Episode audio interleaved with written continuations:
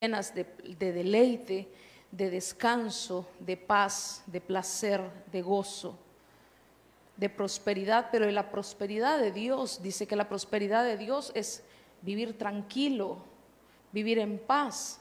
Entonces, yo quiero preguntarle a usted esta, esta noche, ¿de qué están llenas sus casas? ¿De qué están llenas sus casas? Porque aquí nos vemos muy bonitos por ejemplo, ahorita que le decía eh, prosperidad, ¿sabe usted que prosperidad, una de las acepciones es ser hombre bueno y ser mujer buena? Aquí nos vemos lindos, pero ¿será que nuestro, nuestro corazón es de una buena persona? Porque a veces somos cristianos, pero tenemos un corazón malo. Entonces, ¿de qué está llena nuestra casa? Y con la ayuda del Señor, yo le voy a hablar de casas llenas. Pero llenas de qué? Y, dice que va, estas casas, estas vallitas estaban llenas de moradores del desierto. Y esa palabra fue la que impactó mi corazón. Como una casa puede estar llena de moradores del desierto? Porque los moradores del desierto para empezar, viven con vestiduras gastadas.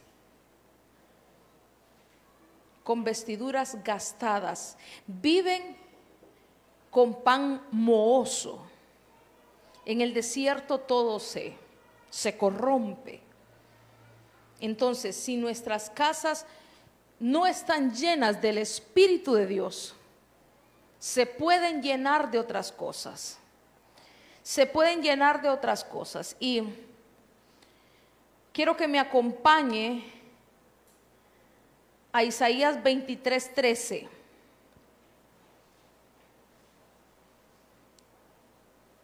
En el nombre de Jesús, que ningún morador del desierto esté ocupando un lugar en nuestra casa.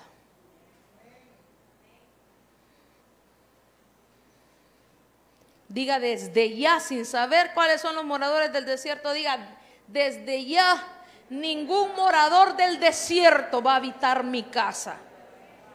No le doy cabida. Porque a veces algunos comportamientos nuestros les puede estar dando cabida a cosas que no son de Dios. Ya, ah, está Isaías 23, 13, dice, he aquí la tierra de los caldeos este pueblo no existía. Asiria lo designó para moradores del desierto. Ellos levantaron sus torres de sitio, despojaron sus palacios, diga, despojaron sus palacios y, y la convirtieron en ruinas. Mire usted lo que puede suceder cuando una casa se convierte en, estar llena, se convierte en, alojamiento, en, hospedador de moradores del desierto. Y, me impactó cuando, cuando yo ahondaba en esto, porque dice que Asiria, los asirios, levantaron esa ciudad, esa ciudad para que moraran los, los moradores del desierto. Y Asiria, cuando nosotros hablamos Asiria, es un pueblo enemigo del pueblo de Dios. Y ellos fueron los que, los que lo levantaron, o sea, como quien dice, aquí va, aquí va a habitar lo peor de lo peor. Pastora, pero ¿cómo puede entrar lo peor de lo peor a nuestra casa? Ya le voy a explicar cómo. y mire que usted que dice que estos moradores del desierto, una, levantan las torres. Levantan las torres, como quien dice, ah, los cristianos tienen que tener torres. ¿Qué habitan en las torres? Vigilantes. ¿Quién es el que se convierte en un vigilante en el pueblo de Dios? Aquel que tiene activado el discernimiento espiritual. En una casa tiene que haber alguien en una torre.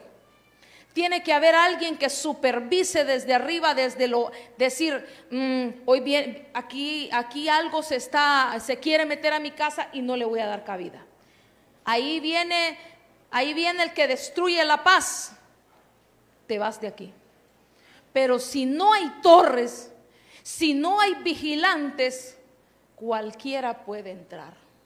Entonces, lo primero que destruye son los vigilantes, los lugares de vigilancia. Como dice mi pastor Germán, duérmase niño, duérmase ya. Antes te levantabas a orar y el enemigo te hace, duérmate niño, duérmete ya, ya no te levantes a orar.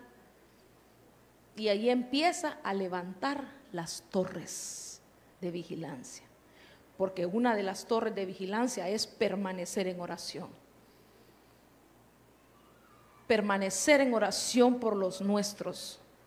Permanecer en oración, en intercesión por los nuestros, por nuestra casa, de continuo. Usted no ore, sabe que es uno, uno, de los defectos de nosotros los cristianos, que oramos solo cuando tenemos el agua al cuello, que buscamos cuando tenemos el agua al cuello que clamamos solo cuando estamos ya, pastor, ayúdeme, por favor, quiero un consejo. Ya tomó decisiones, ya planificó, ya hizo, ya deshizo, y cuando ya está destruido, busca ayuda. Le destruyeron las torres. Uno busca ayuda antes de tomar una decisión. Antes de hacer un plan, usted lo lleva al sacerdote y dice, tengo este plan. Pero usted me va a decir si lo hago o no lo hago. Ay, pastor, o sea que todo hay que contarle al pastor. Yo así aprendí, porque eso es lo que yo veo en la Biblia. Porque yo no lo veo solo como el pastor, es el sacerdote de la casa. Y no lo digo porque sea mi esposo, lo, lo veo como oveja. Y como oveja nosotros todo lo que vamos a hacer se lo, participamos a nuestro pastor.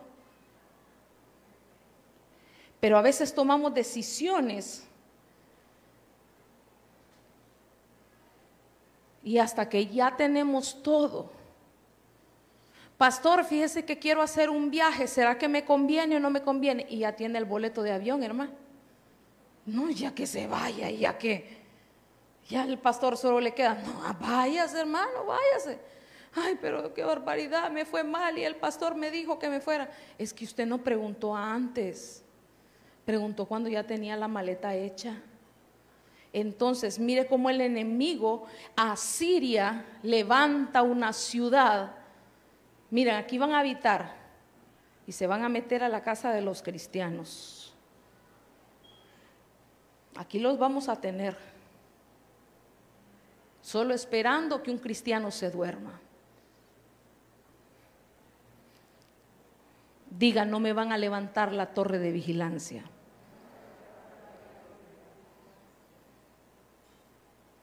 Hermano, el, el, que está vigilante no puede dormirse. Espiritualmente no puede dormirse. No le estoy diciendo que no pueda dormir. Le estoy hablando espiritualmente. No podemos estar dormidos. Y dice que de esa manera despoja sus palacios y los convierte en ruina.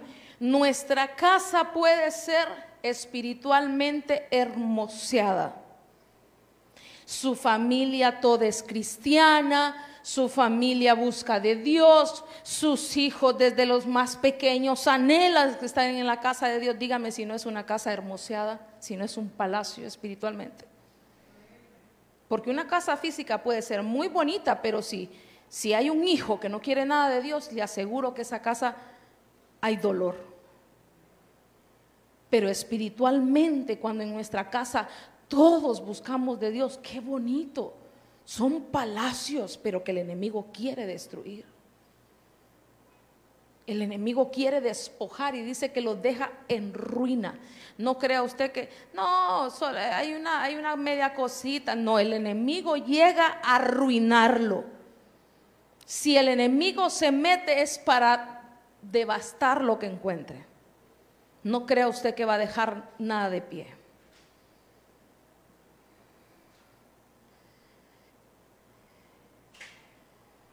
Usted tiene cosas buenas en su casa.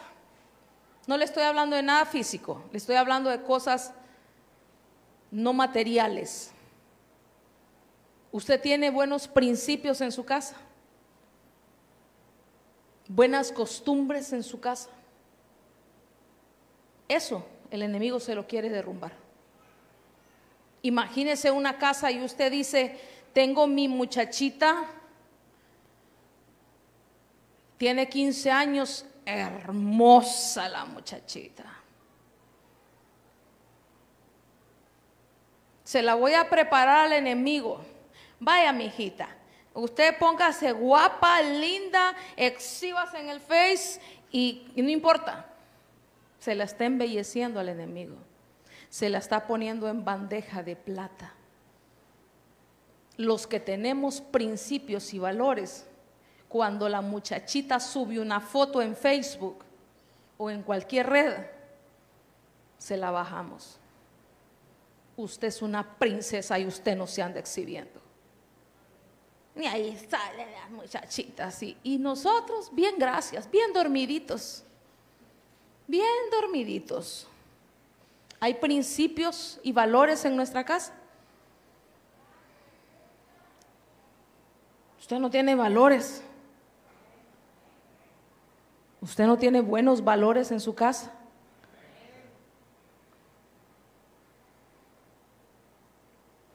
Hermano, fíjese que yo cometí el error, no, no conocía del Señor, de, de haber salido de mi casa sin casarme. Pero yo anhelo que mis hijos salgan casados de mi casa. Anhelo y les enseño que ellos, que ellos, eh, que, una mujer de honra, que es un hombre de valor, que no tiene que hacer las cosas mal como las hicimos muchos de nosotros. Y yo no sé si usted cometió errores, yo cometí muchos errores, pero anhelo que mis hijos no los cometan. Lo anhelo con todo mi corazón que no los cometan, porque el enemigo va a llegar a, destruir, va a llegar a convertir la casa en despojos si nos descuidamos.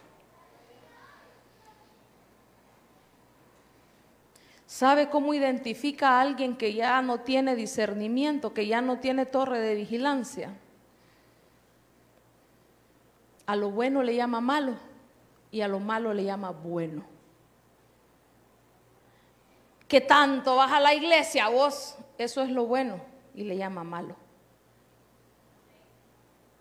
Yo no sé estos que tanto van a la iglesia ¿Qué dieran muchos padres que sus hijos no quieren nada de Dios, que anhelaran venir como los suyos? Debería de darle gracias al Señor que sus hijos quieren buscar de Dios. Créame que hemos visto sufrir a padres porque sus hijos no quieren nada de Dios.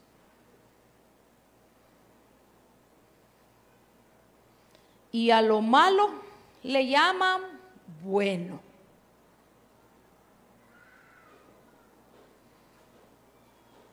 Son cinco moradores del desierto. Y con la ayuda del Señor vamos a hablar de ellos. El primero,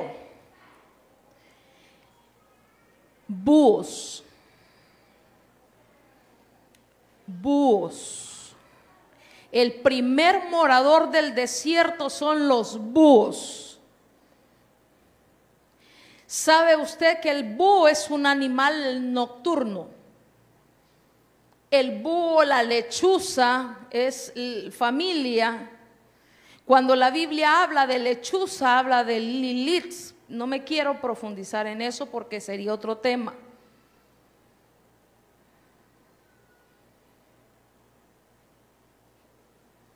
Y quiero que me acompañe a Salmos 91, 5. ¿Cuántos se saben el Salmo 91? Ni uno. ¿Cuántos lo tienen en su casa abierto ahí para que le guarde su casa? Como amuleto.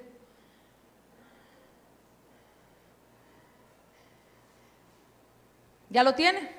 Ahí está.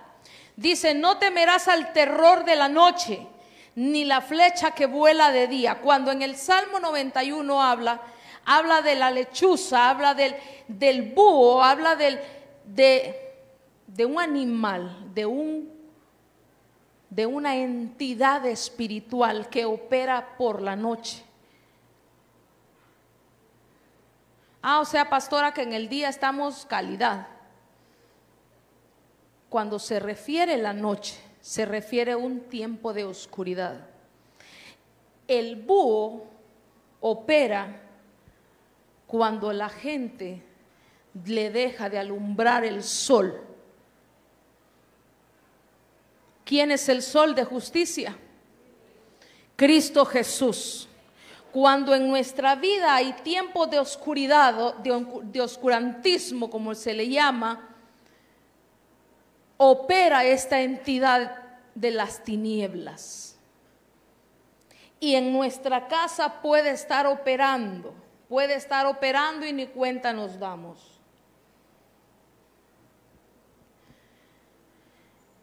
El terror de la noche se le llama. ¿Será que nuestra vida está alumbrada por Cristo Jesús las 24 horas del día?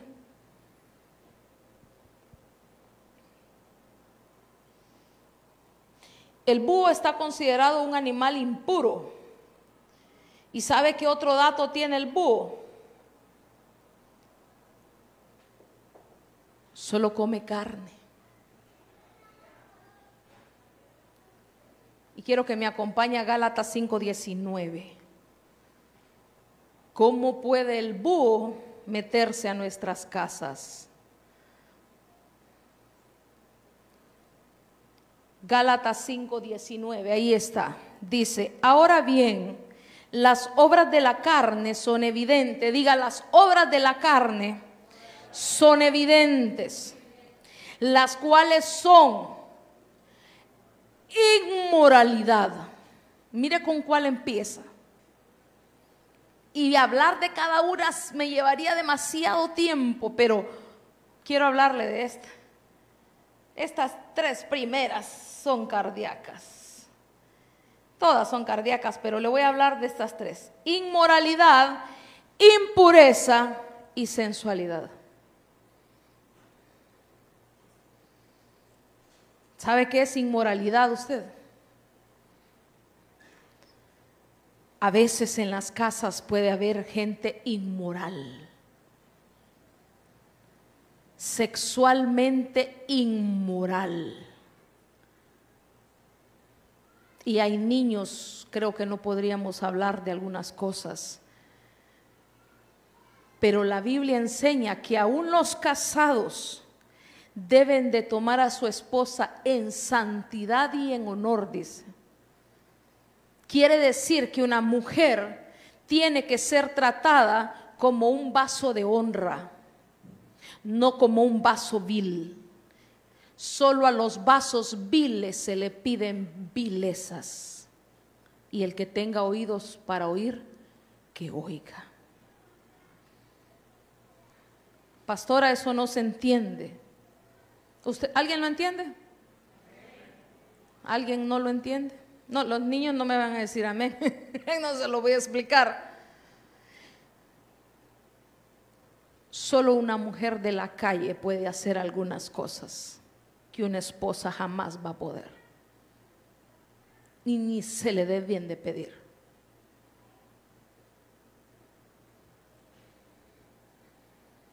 Se metió el búho Hay matrimonios, hay matrimonios que se permiten ciertos lujos que no deberían, que no deberían.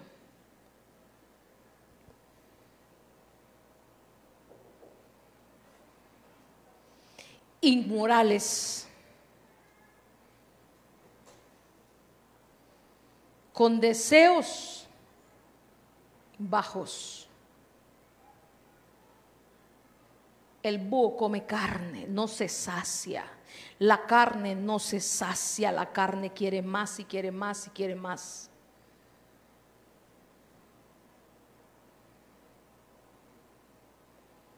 Hablar de cada uno, hermano, sería difícil.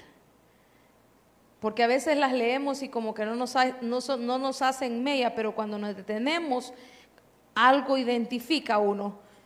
Inmoralidad, impureza, sensualidad, idolatría, hechicería, enemistades, es de la carne, pleitos, celos, enojos, rivalidades, disensiones, sectarismos, envidias, borracheras, orgías y cosas semejantes contra las cuales os advierto, como ya os lo he dicho antes, que los que practican tales cosas no heredarán el reino de Dios.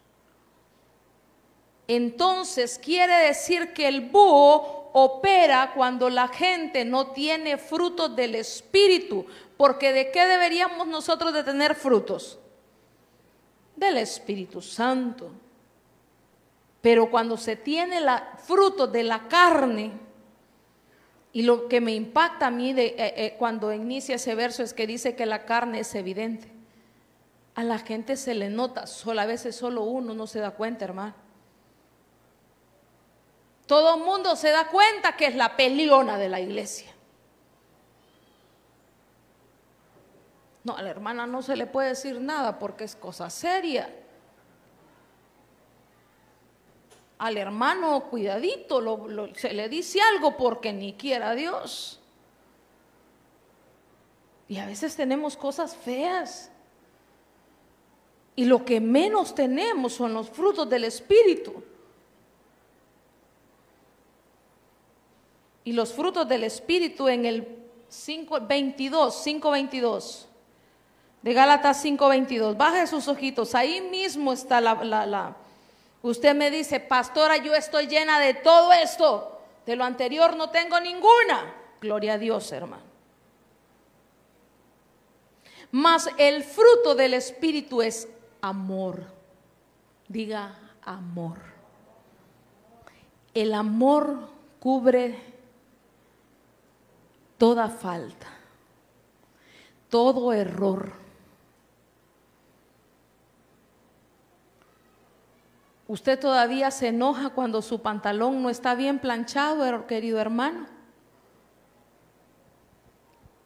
Hoy está lleno de amor, está lleno del fruto del Espíritu Santo y usted cuando el pantalón no está como usted quiere, no te preocupes, amor, no importa, te estás cansada, yo te comprendo. Yo sé que aquí solo hermanos así hay. Cuando la comida no está tan caliente como a usted le gusta. O a la hora que a usted le gusta. Yo sé que me metía. Estamos tan llenos de amor que, que nos comprendemos. O, o no. Lleno de gozo. Usted nunca se enoja. Solo los niños se esconden cuando usted llega. A saber por qué. Es que quieren jugar a las escondidas. Sus hijos salen a recibirlo o sus hijos se van a meter al cuarto cuando lo ven.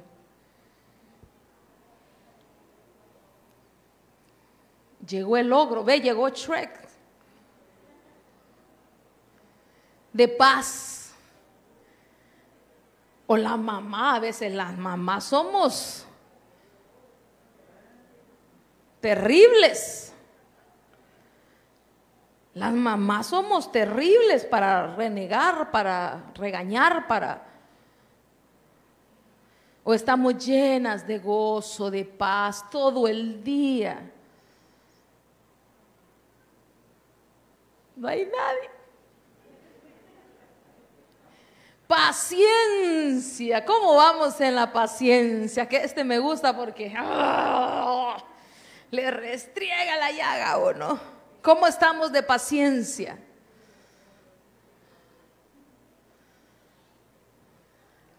Porque eso es un fruto del Espíritu Santo. Pacientes. Benignidad bondad, fidelidad, como estamos en fidelidad. La Biblia dice que el que mira a una mujer y la codicia ya, ya adulteró.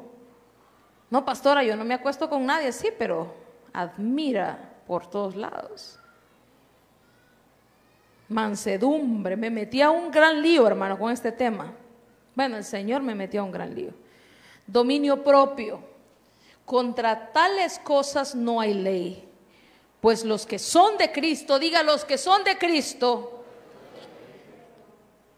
Jesús han crucificado la carne con sus pasiones y deseos. Mire qué interesante. Entonces, el búho se alimenta de carne, carne, carne. Ya le dije cuáles son las obras de la carne. Yo no le estoy diciendo que en algún momento tengamos algunas cosas de carnales, porque todavía tenemos cosas de carnales. ¿Cuántos tenemos todavía cosas de carnales? Pero la carne nos domina o, el espíritu nos pone freno. Porque si el Espíritu no nos pone freno, quiere decir que le damos rienda suelta a la carne. Porque cuando queremos hacer algo, el Espíritu llega y nos redarguye y se nos sentimos mal y corregimos. Y corregimos. Pero si el búho está trabajando, se mete en nuestra casa, quiere decir que hay obras de la carne a por doquier. Otro morador del desierto es los avestruces. Quiero que me acompañe al libro de Lamentaciones 4.3.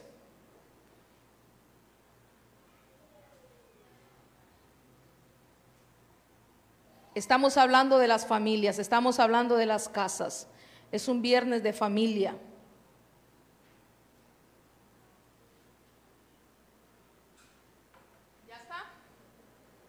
Dice, aún, los chacales dan, dan las ubres, dan de mamar a sus crías, pero la hija de mi pueblo se ha vuelto cruel, diga cruel, como los avestruces en el desierto.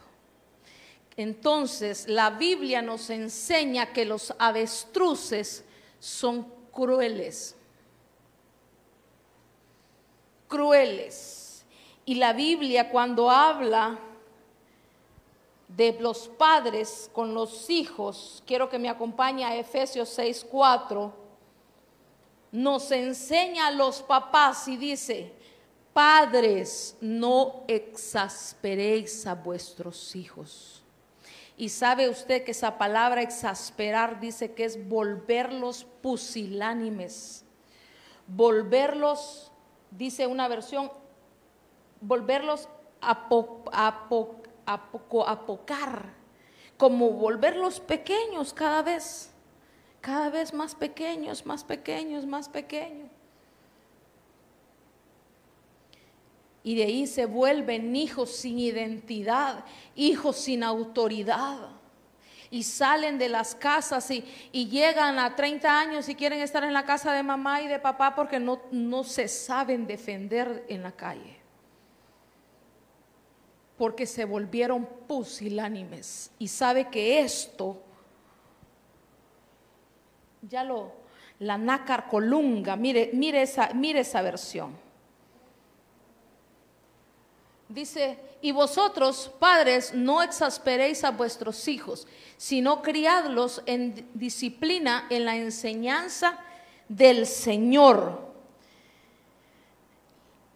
La versión de del oro dice, y vosotros, padres, no irritéis con excesivo rigor, diga excesivo rigor, a vuestros hijos, más educándolos, corrigiéndolos e instruyéndolos según la doctrina del Señor.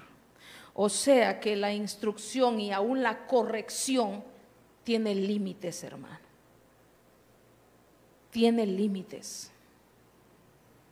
No podemos pasarnos de esa línea. Y si el Señor nos, nos da una, porque esta es una orden para los papás esta es una orden para los papás. Yo muchas veces se lo he enseñado a las mujeres y las mujeres son testigo de eso. Que yo les he dicho, muchas veces las mamás corregimos más enojadas que otra cosa. No es por lo que hizo el muchachito, sino por cómo andamos nosotras. Si yo, yo le digo, pruébelo. A veces los niños hacen cosas que ameritan corregirlos, corregirlos con la vara.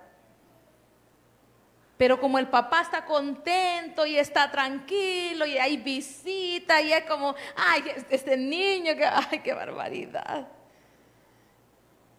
Y le dejamos pasar cosas que debieron haber sido corregidas. Pero cuando andamos enojados, hacen cosas que no ameritaban tal castigo y le dejamos ir tal paliza a los pobres. Pero todo depende de cómo andamos. Y a veces los estamos exasperando. ¿Usted castiga enojado o castiga solo porque tiene que corregir? Ya vio que sí se enoja.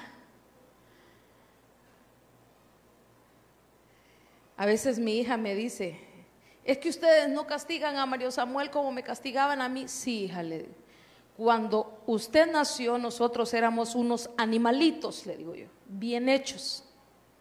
No conocíamos del Señor. Y no castigábamos, maltratábamos.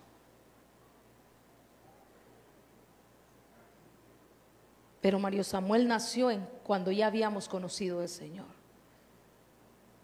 yo puedo castigarlo sin estar enojada. Pero a ella la agarraba como, se lo voy a decir porque ella no está y está en clase, espero que no me esté escuchando. Como pushing back, hermano, como piñata la pobre. Si usted ve que con la mirada me tiene miedo, Ah, que le hago mirada, le hago a Mario Samuel, y me decía chiquito, ¿qué mami? ¿Qué mami? Porque me, me haces así, me decía. Y yo, qué quieto, yo quería que me, me entendieran. No, hermano, no me entendía. Pero aquellas, yo solo la miraba. y es como, casi temblaba. Pero era miedo. Pero aquí yo sé que aquí no hay, yo sé que este tema me lo dio el Señor por, por lo de la televisión, por el del Facebook. Para usted no, aquí no hay padres así, gracias a Dios. no dicen amén los bandidos.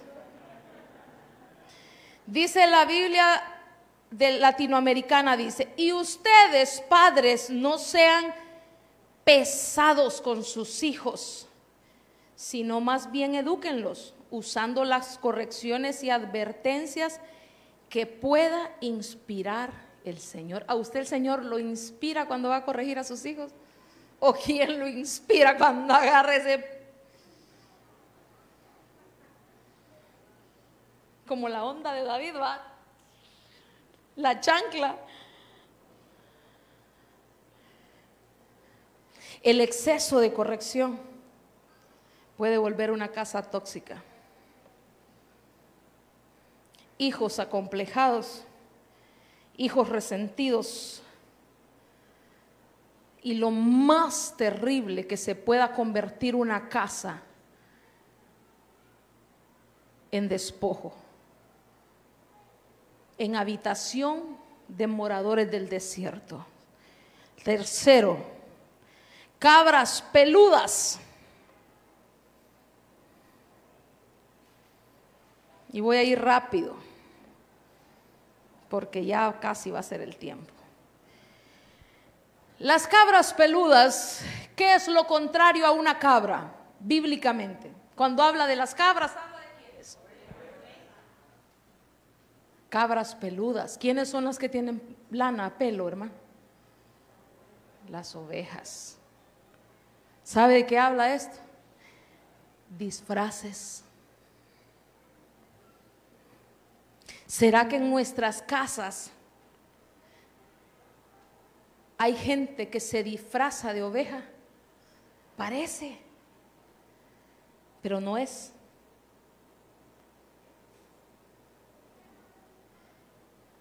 Y sabe usted que hay, cuando habla de esto, estaba, estaba estudiando y dice que también se le conoce como sátiros. Y cuando habla de sátiros, habla de espíritus inmundos que son saltarines y son burladores. El sátiro se burla. La cabra que se disfraza de oveja es una burladora. Es como, ah, mis papás no saben lo que hago yo en mi cuarto, no saben lo que hago yo con mis amigos. Yo lo acompaño a la iglesia, pero ¿no será que son cabritas, peluditas? Hay una versión que habla de las de las ovejas peluditas esponjosas, pero dice que son negras. La oveja negra de la familia.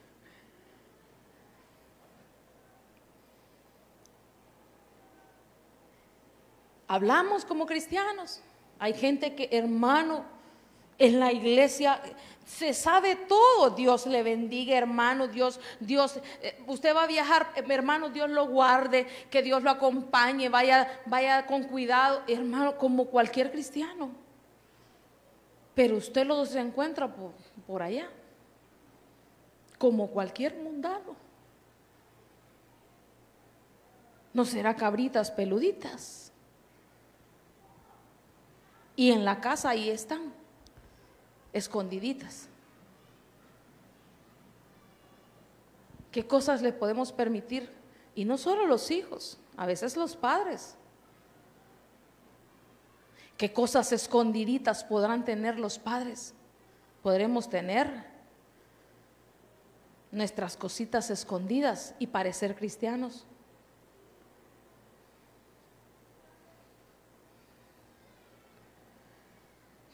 Cuando la Biblia habla de las cabras, dice que los cabros son de la siniestra. Está hablando que son de las tinieblas.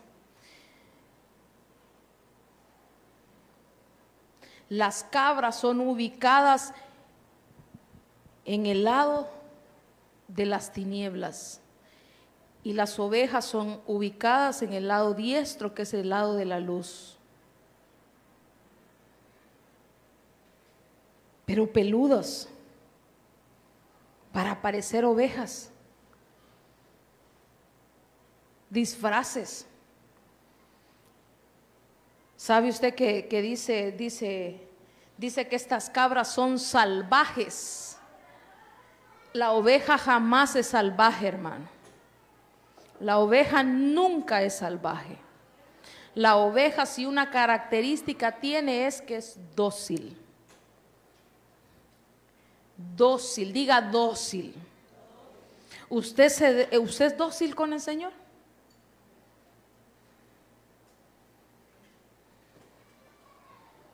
El Señor lo puede, lo puede corregir, el Señor lo, lo guía. ¿Usted se deja guiar con facilidad o es un poco salvajón? Porque estas cabras dice que son salvajes.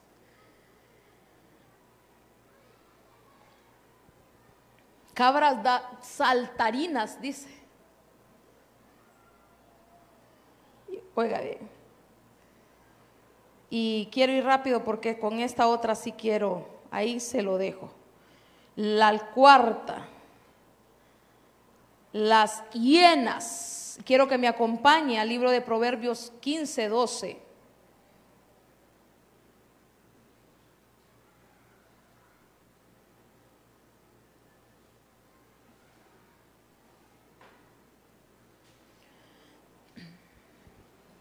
Ahí está. Dice, el escarnecedor no ama al que lo reprende, ni se junta con los sabios. Dice que las hienas son animales salvajes y solitarios. Cuando habla de escarnecedor, habla de burladores.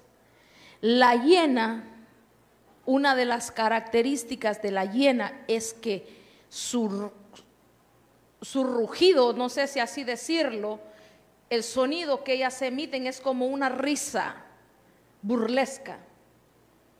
Yo no lo podría, no lo podría imitar, pero a la hiena se le compara con los burladores. Y con este sí quiero yo enseñarle un poco. Por en Proverbios 22, 10 ¿Cómo pueden los moradores del desierto habitar una casa? 22 días ya está. Echa fuera al escarnecedor, diga, echa fuera al escarnecedor. Y saldrá la contienda y cesará el pleito y la afrenta. Como el animal es un animal salvaje, es un animal contencioso. Y quiero que me acompañe a Génesis 21, 9.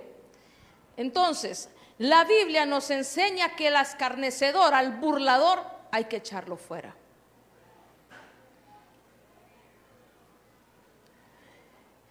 ¿Es difícil? Yo creo que es difícil. Y que Dios nos guarde de pasar una situación parecida. Génesis ya, ya, ya está ahí. 21.9 dice, y vio Sara que el hijo de Agar, la egipcia, el cual esta había dado a luz a Abraham, se burlaba, diga, se burlaba de su hijo Isaac. Por tanto, dijo Abraham, echa a esta sierva y a su hijo, porque el hijo de esta sierva no ha de heredar con Isaac mi hijo. Este dicho pareció grave, diga grave, en gran manera a Abraham a causa de su hijo. Entonces Dios, Dios dijo a Abraham, no te parezca grave la causa del muchacho, le dijo, y de tu sierva. En todo lo que te dijere Sara, oye su voz, porque en Isaac te será llamada descendencia. Mire qué tremendo, este, este, estos pasajes son terribles, hermano. Su mujer ve que su hermanastro se estaba burlando de su hijo. Pero no crea usted que estaba lero, lero, lero, lero. ¿Cómo es ese? Lero, lero. No me acuerdo. ya de eso jugaba en la escuela, hermano, que lero, lero. Y, y la burlaba. No estaba haciendo eso, hermano. Ahí cuando dice que se estaba burlando, lo estaba violando.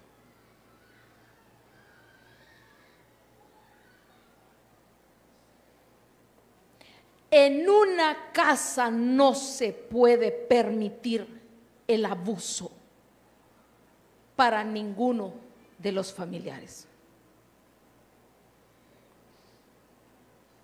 Y es una orden que Dios da. Echa fuera el burlador, echa fuera el escarnecedor.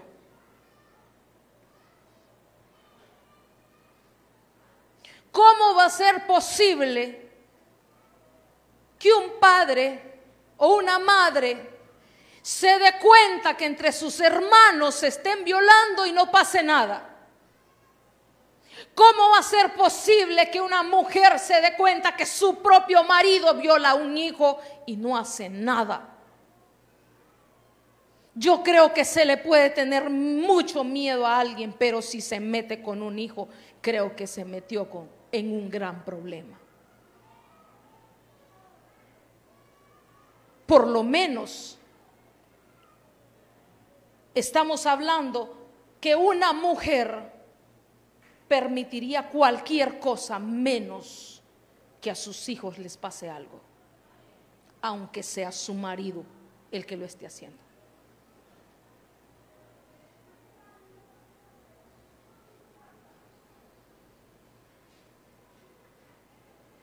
el Señor le tiene que salir al encuentro a Sara y le, habla, y le habla a Abraham y le dice, tu mujer tiene razón, échalo fuera. Y dice, Abraham le pareció grave. Ay, pastora, pero ¿qué va a decir la sociedad? Que nos importa que diga la sociedad. Si tiene que ir preso, que vaya preso.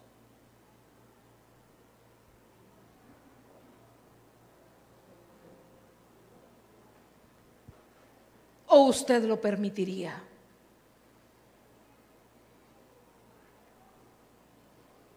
No puede.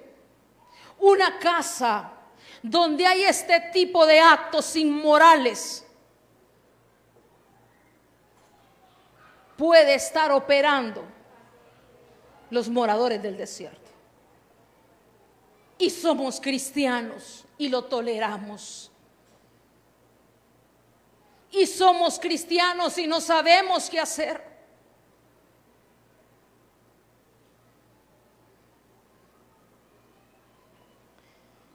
Cuando habla de burla, habla de deshonra.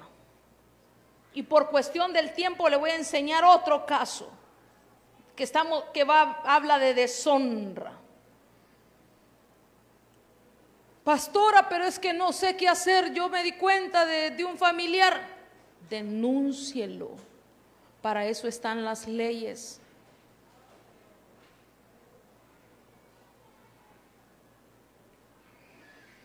Segunda de Samuel 13:6.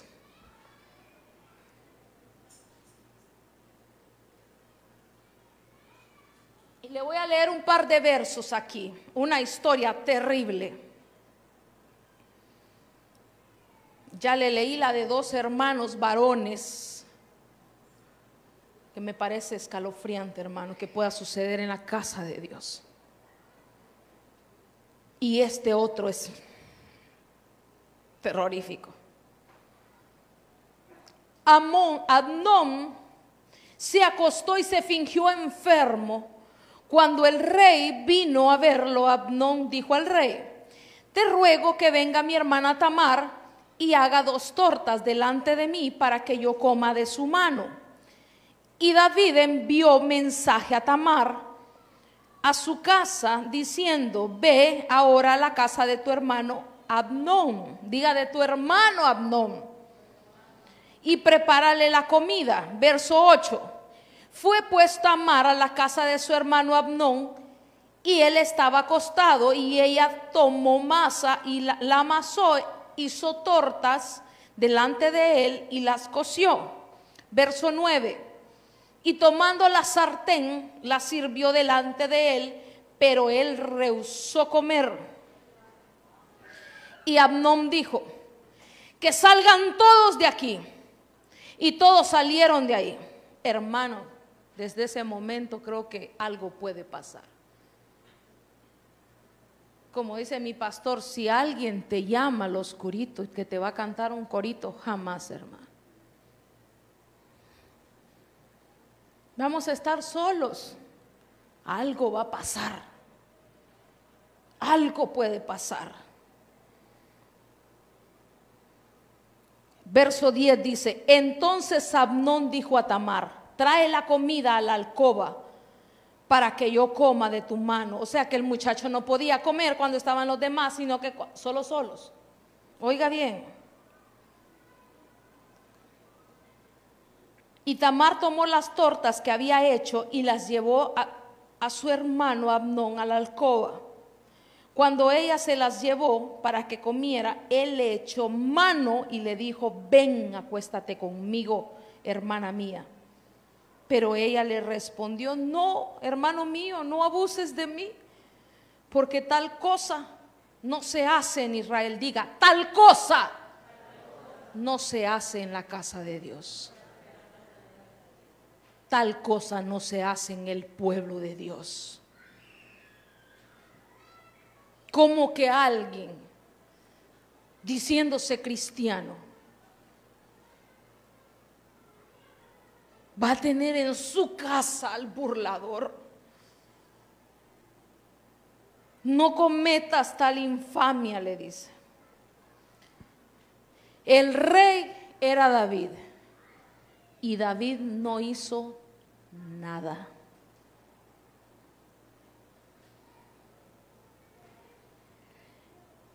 Ella, la hija, sabía que tales cosas no se podían hacer en Israel el rey tenía toda la facultad de hacer algo con aquel hijo burlador y no hizo nada por su hija. Ahí lo dejó bien, gracias. Que siga violando el muchachito. Ha violado a todas las primitas, pero no importa, es el primito. Hay violación en la familia y se siguen juntando los primos. ¿Cómo?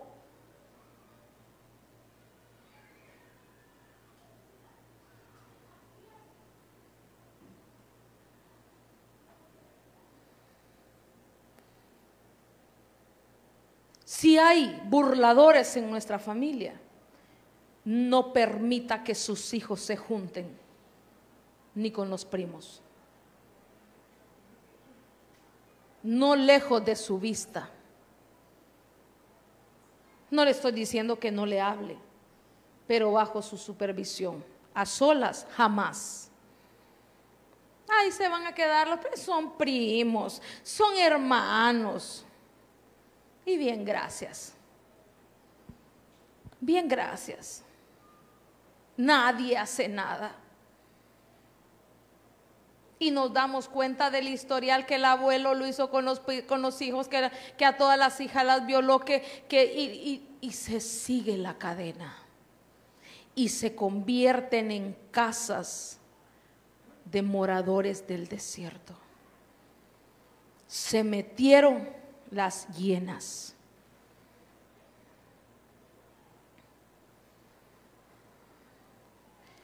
Isaías 63, 10.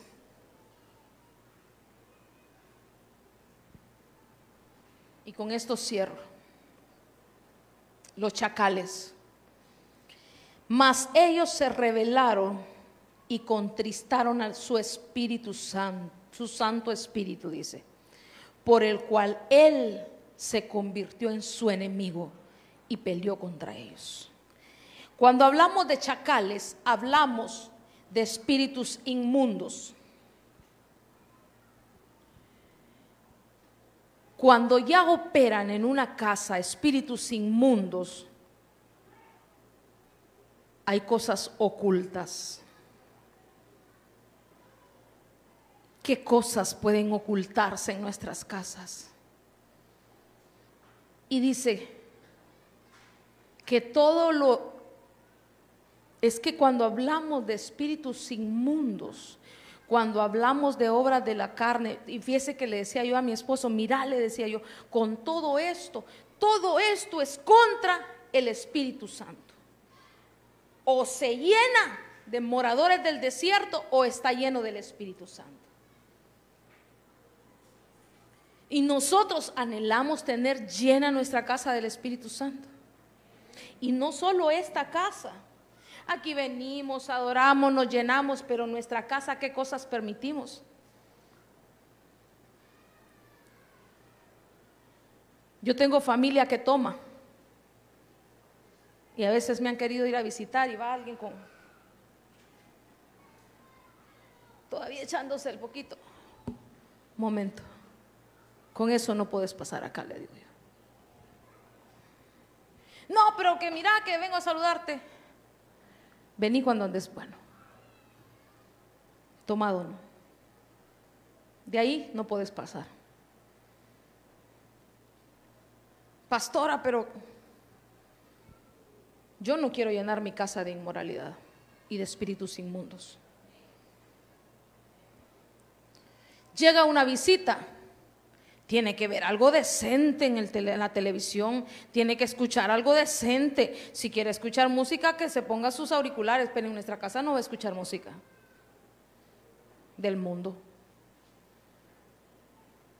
Ah, pastora, es que aquel no es cristiano, puso el equipo a todo volumen y él es el que está escuchando música. No usted, no solo él está escuchando música, toda la casa se llena de ese... ¿Cuántos sabemos que la música genera atmósferas? Y lo que se escucha envuelve una atmósfera. Y de eso se llena la casa.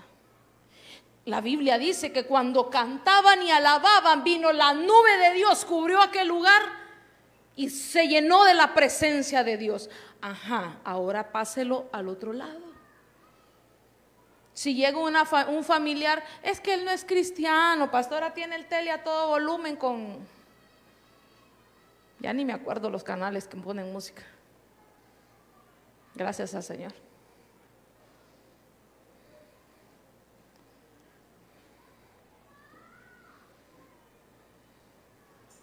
Estamos llenos del Espíritu de Dios que me acompañen los hermanos de alabanza.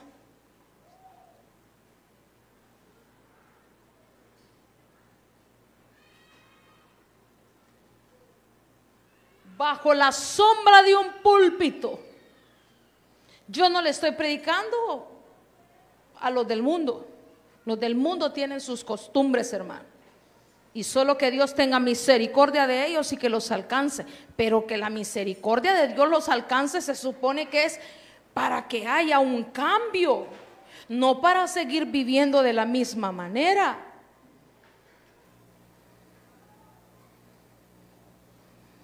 ¿Cómo estamos en los frutos del Espíritu?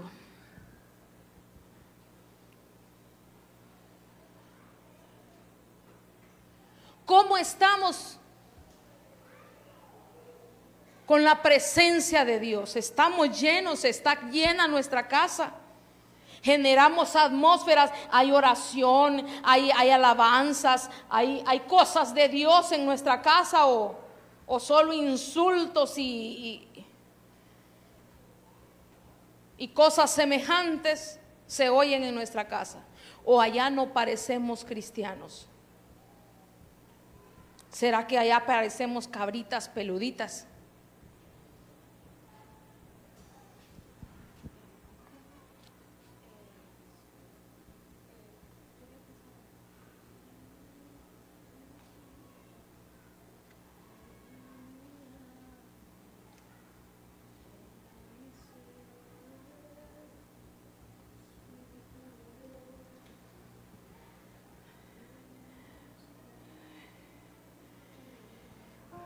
Si tú anhelas tener tu casa llena del Espíritu de Dios, no te voy a llamar al frente porque te va,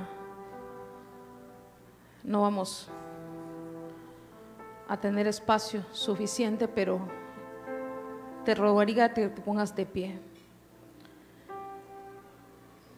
Si anhelas que tu casa sea llena del Espíritu de Dios.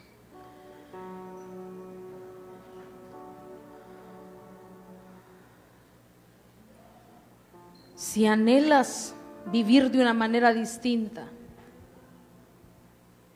y quitarle la, la potestad a entidades de las tinieblas que quieran manipular tanto nuestras vidas como la de nuestros familiares. Que la casa pueda ser llena.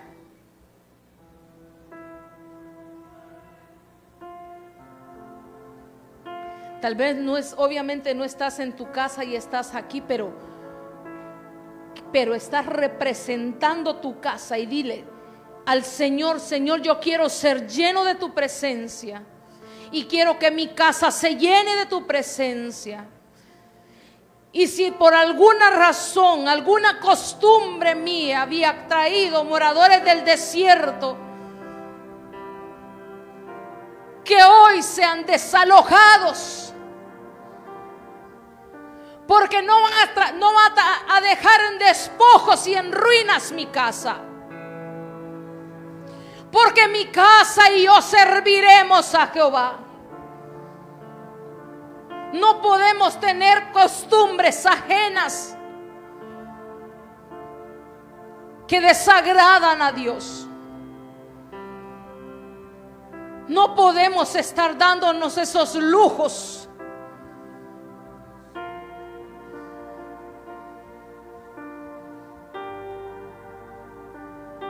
contra todo lo que ofenda a Dios. Vamos a estar en contra.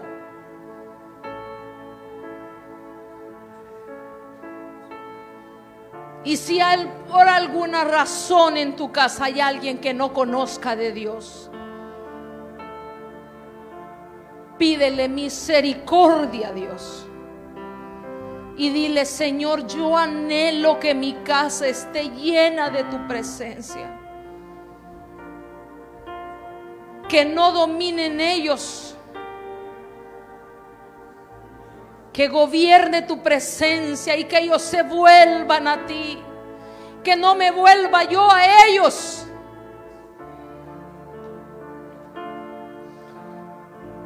Que tu presencia, oh Dios, llene nuestras vidas, llene nuestras casas. Que tu presencia, Señor, que tu presencia, Espíritu Santo, anhelamos más de ti, más de tu presencia, más de ti. Llena cada rincón de mi casa. Llena cada rincón de mi casa. Llena mi familia.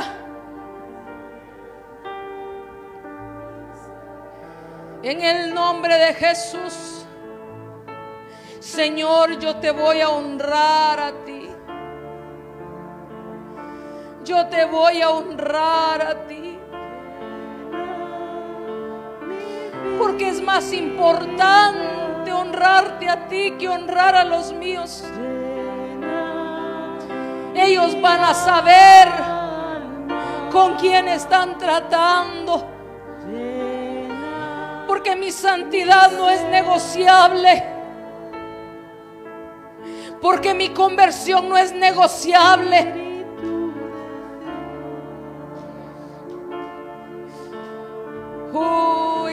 Nombre de Jesús.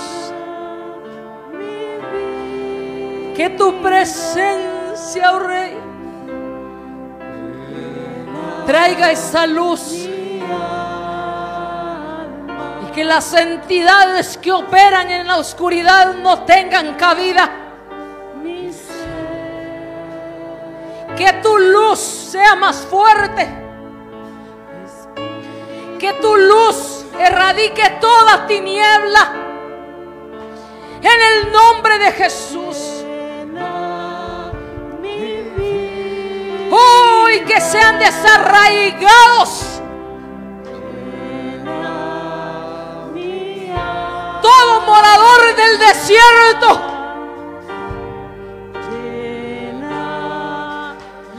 Por tu casa.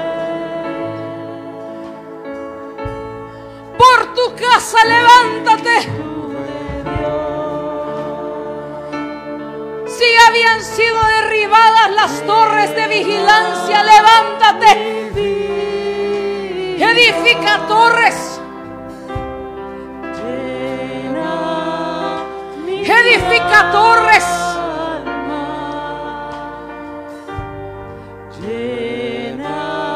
Apercíbete de las cosas que de por Que podamos ser entendidos. Que el Señor nos muestre y traiga luz toda tiniebla. Espíritu de Dios. Que tu luz erradique toda tiniebla. Espíritu contrario.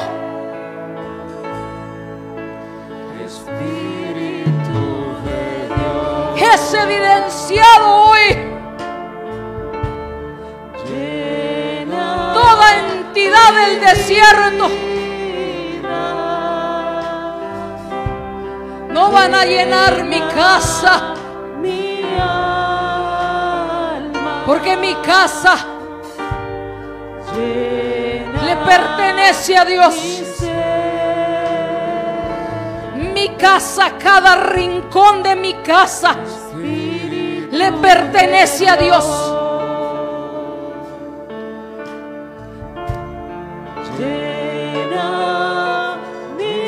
Cada rincón de mi casa está lleno de Dios.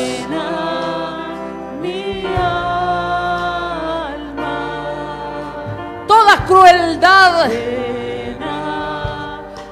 toda burla, todo escarnecedor,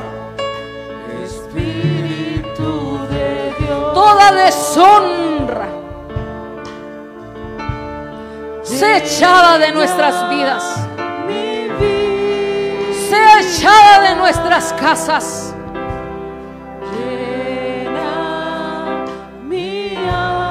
En el nombre de Jesús, en el nombre de Jesús.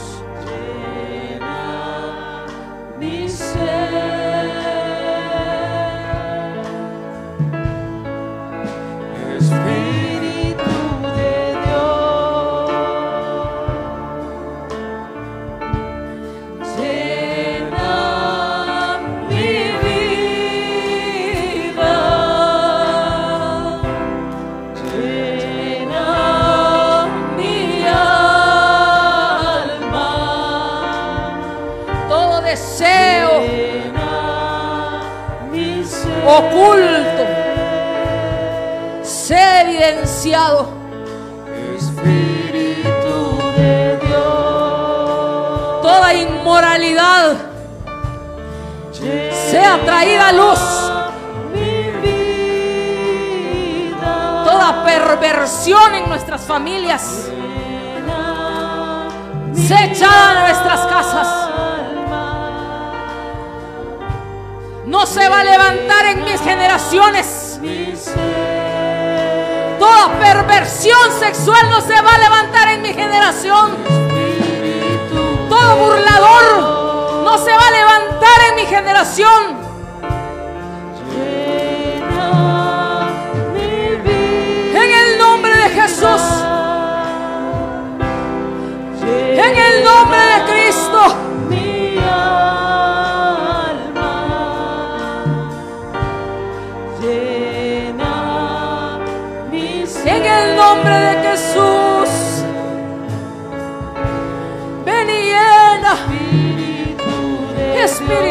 Santo, Espíritu Santo.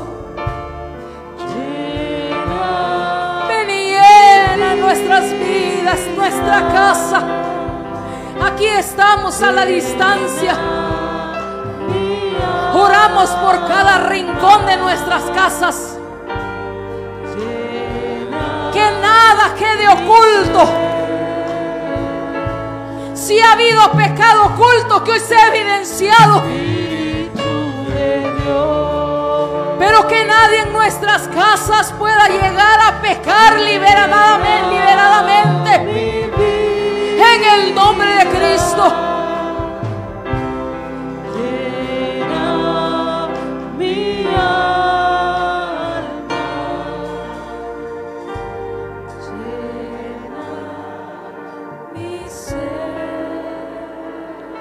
Gloria al Señor. Sabe que hay algo que, el Señor ha puesto en mi corazón por ministrar esta noche. Y es que cuando hablaba de del avestruz, dice que es un animal cruel, habla de crueldad. Sabe que a veces, y es una de las cosas que más, de los moradores del desierto, que más ataca al pueblo de Dios. ¿Cuántos, cuántos problemas ministramos nosotros de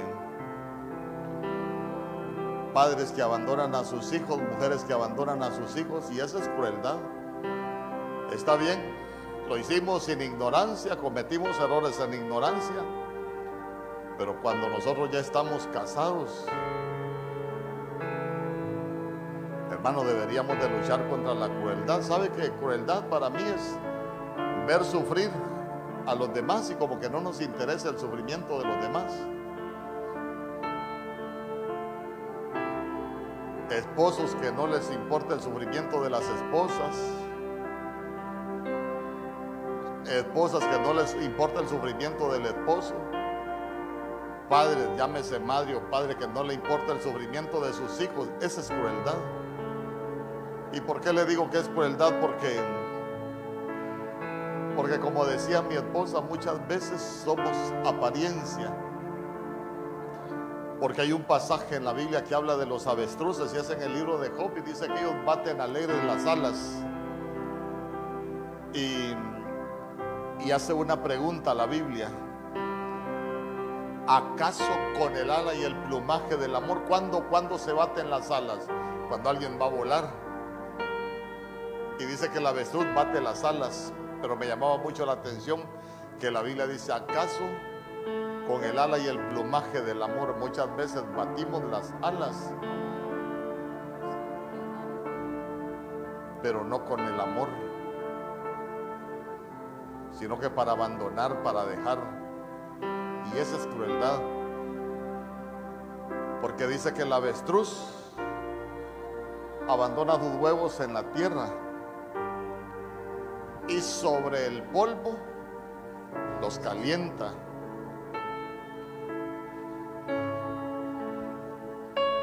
Hoy vamos a, vamos a orar. Sabe que hemos, hemos ministrado tantos problemas de,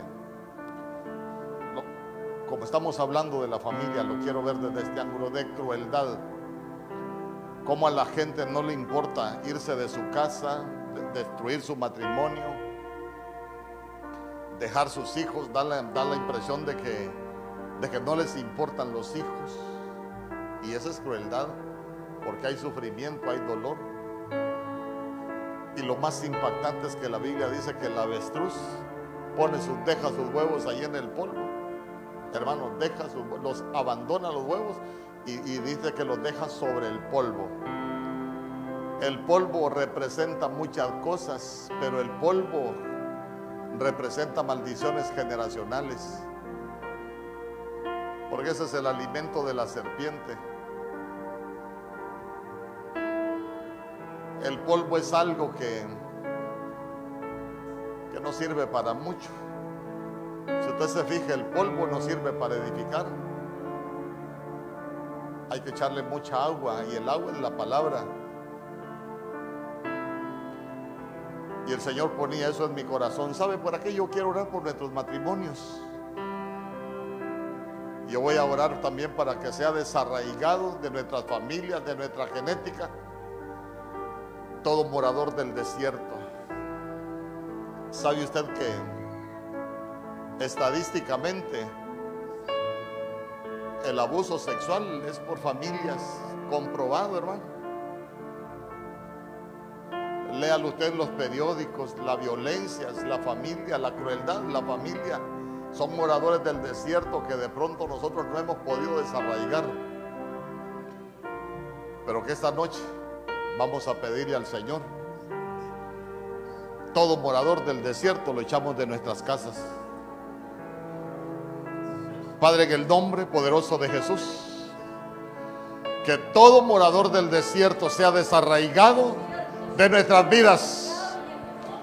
Que todo morador del desierto sea echado fuera de nuestras casas. En el nombre poderoso de Jesús, todo aquello que se haya querido levantar en contra de nuestras familias, todo búho, Señor, todo problema de la carne, toda avestruz, toda hiena, todo chacal, oh Rey bendito, que sean desarraigadas de nuestras familias, de nuestras casas. Todo morador del desierto, dígalo, echamos fuera. En el nombre poderoso de Jesús. En el nombre poderoso de Jesús. Todo porque la crueldad destruye familias. Dígale, mi familia no se va a destruir. Porque nosotros echamos fuera todo morador del desierto. Toda burla es desarraigada. Nuestras familias son benditas. Nuestras familias son guardadas. Nuestras familias son familias sacerdotales, son familias de altar, dedicadas a ti para servirte a ti.